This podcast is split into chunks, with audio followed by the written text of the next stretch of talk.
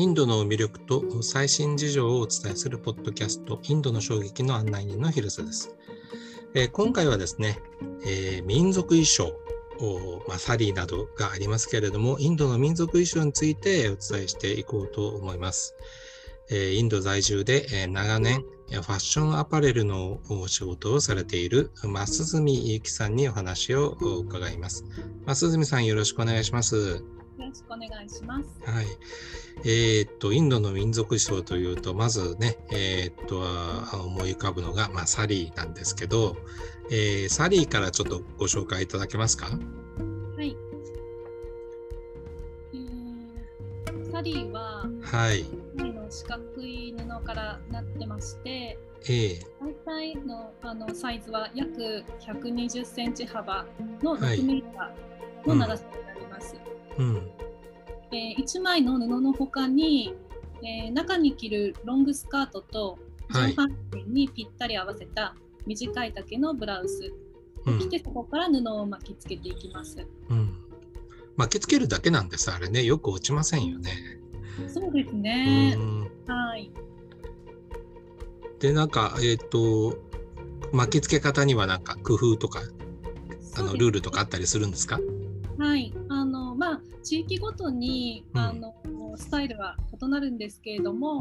うん、あのえ通常あのその6メーターの布には、えっと、最後に肩にかける部分に柄がくるように、うんはい、あの中に、えー、っと入れる側と外に肩にかける側っていうので、まあ、はい、あの方向が決まっています。ああ、なんか日本のあの着物もなんかそのこと言いますよね。柄が見えるようにみたいな。はい、そうです。ああ、なるほど。あとポイントとしては、あの6メーターの長い布に折り目のタックをたくさん寄せて、はい、ちょうどウエストの真ん中のお腹の部分にスカートのウエストの部分に挟み込むあこれをいかにきれいに均等に寄せてタックを寄せるかっていうのがあの美しく見せるポイントになります。こだわりポイントそんなところにあるっていうことなんですね。はい。あと着物も同じなんですけれども、ええ、あのあ足首を見せないように床切りの長さに持ってくるなんかも、あの気をつけるポイントになります。あ、すん足らずになるとちょっと格好悪かったり長すぎてもダメそんな感じなんですね。はい、はい、そうです。なるほど。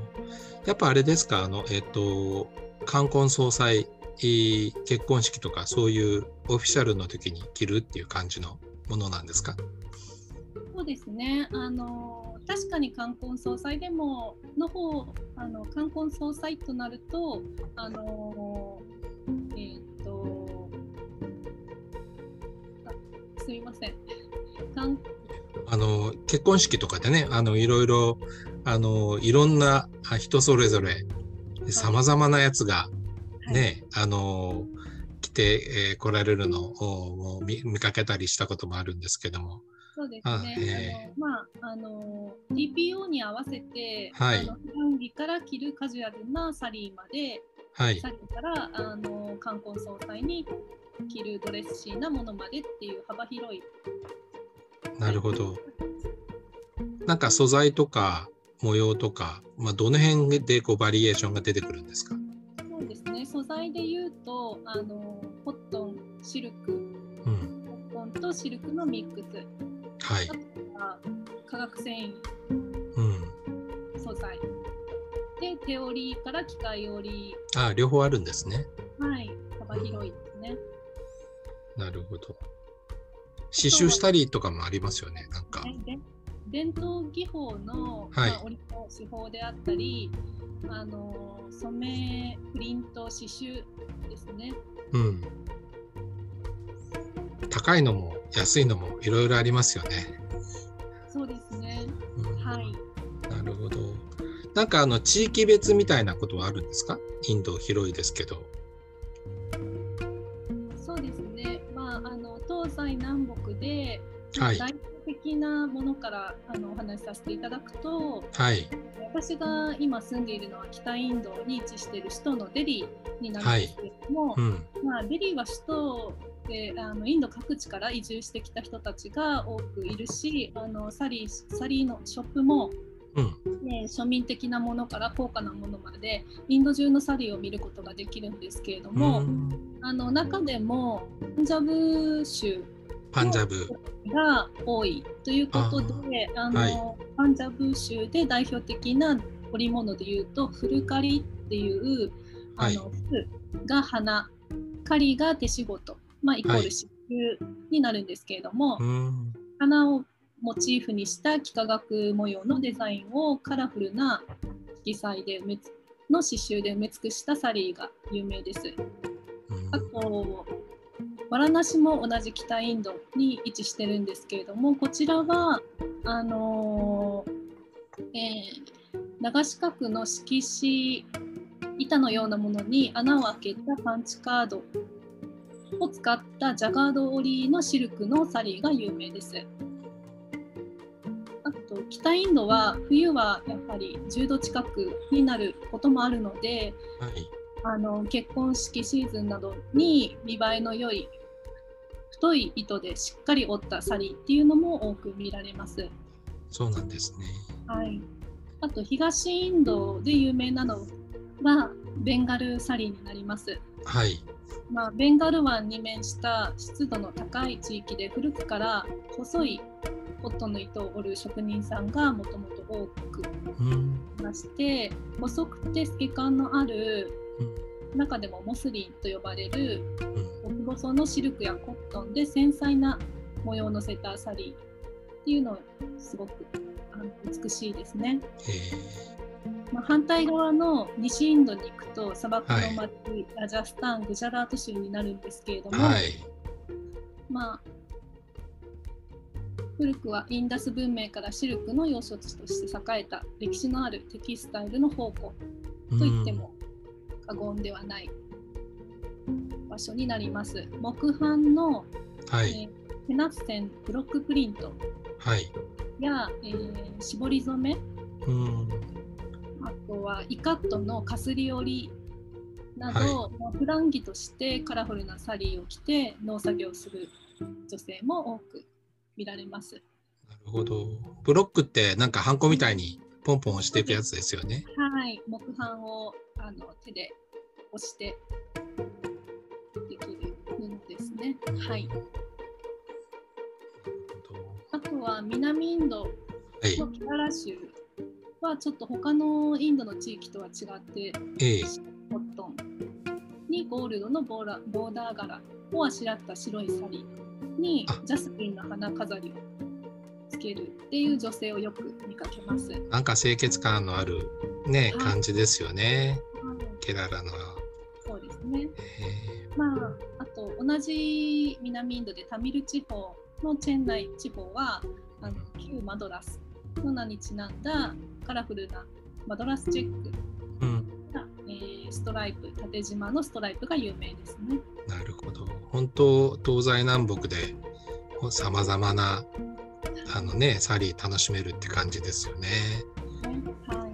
あのサリー以外ではあの民族衣装としてはどういうのを知っといたらいいでしょう？そうですね。私があの実際にその土地を訪れてとても興味深かったあのものを、えーご紹介させていただくと、はい。インドの最北端ラダック地方はい。はあのチベット文化圏になるんですけれども、うん。えー羊毛を紡いで織り込んだコートのやコートのようなワンピースを着たこれは男性も女性も着てるんですけれども寒寒い地方なのでそのシンプルではあるんですけれどもとても手のぬくもりを感じる素敵な民族衣装だと思います。うんまたあのインドの東北地方のナガランド州にも行ったことがあるんですけれども、はいこちらはあのえー、東南アジアに近い腰巻きのサロンっていう形のスタイルの、まあ、サリーともまたちょっと違う形になるんですけれどもあのその、えー、ナガランド州だけでもあの民族多様な民族の背景があって、はい、その民族ごとに、あのいろいろなデザインがあるっていうことすごく興味深いです。うん、なるほど。はい。このサリーは着るのは女性ですけど、はい、作るのは男性なんですかやっぱり？そうですね。インドの今お話に出たインドの東北地方は東南アジアに似た、うん、あの、えー、膝の上に、えー、ブリキを乗せて、まあ、女性が作ってる、はい、女性が織るスタイルなんですけれどもインドの大部分は男性がこの、えー、のの生産になっています。ああそうなんですね。あの男性が着るこう民族衣装っていうのはどういうのがあるんでしょうはい、えー、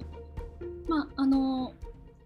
各地域ごとにあるんですけれども有名なのはあのドーティールンギーっていうコットンの腰巻きの布で、まあ、普段着として男性たちが着ている。はいなんかあれですよね、えー、っと スカートっていうかあの要するにその股のない、えーはい、巻いてるだけっていうやつですよね。そうですそうです。はい。ちょっとまあ特徴的な民族衣装という視点で行ってすごく興味深いのがラジャクスタンのラクダ祭りに私行ったことあるんですけれども、はい、はい、最古のお祭りと言われていて、うん、あのラクダ使いが、まあ、ラクダ家畜の売買をするお祭りになります。うん。うん、あの中でも有名なあのラバリ族というあのラクダ使いのコミュニティがあるんですけれども彼らが着ているあのブラウスですかね。あの、カシュクールという、まあ、着物と同じようにあの前前で、えー、重ね合わせて紐で結んで着るスタイルのブラウスなんですけれどもウエストの部分に切り替えがあってすごく細かいギャザーがたっぷり入ったあの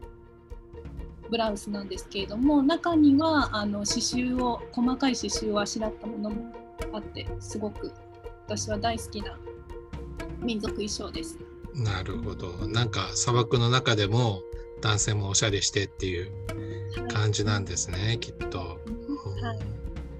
あれパンジャビドレスっていうのはどうなんですか？そうですね、パンジャビドレスは、えー、上下のセットアップのワンピースと下に履くパンツ、さらに肩にかけるショールのこの3点セットのことをパンジャビドレスっていうんですけれども、うん、動きやすさを重視した、まあ、あの現代版民族衣装と言っていいと思います。うん、あなるほど。あそういうことなんですね。はい、なんか本当にあのえっ、とサリーだけでもたくさんあるし、はい、サリー以外もたくさんあるしとか、はい、えー、思いましたけどなんかそのえっ、と最後にですけどあの民族衣装ね長年あの、えー、このお仕事に携わってるっていうことなのであの増住さんにとってのこの民族衣装をあるいはハンドクラフトってどういうことなのかっていうのをちょっとお聞かせ願えますか？はい、えー、私はあの仕事でもアパレルに携わってあのテキスタイルの現場っていうのを巡るフィールドワークっていうのをすごく大事にしてるんですけれども普段の生活でも身に目にするいうのはまさにあの多民族国家って言われるインドという国のね歴史を歴史と、まあ、変わりゆく姿っていうのをあの表しているで見ているだけで心躍らせてくれるものです。はいあのわかりました。えー、増さん今日はどうもありがとうございました。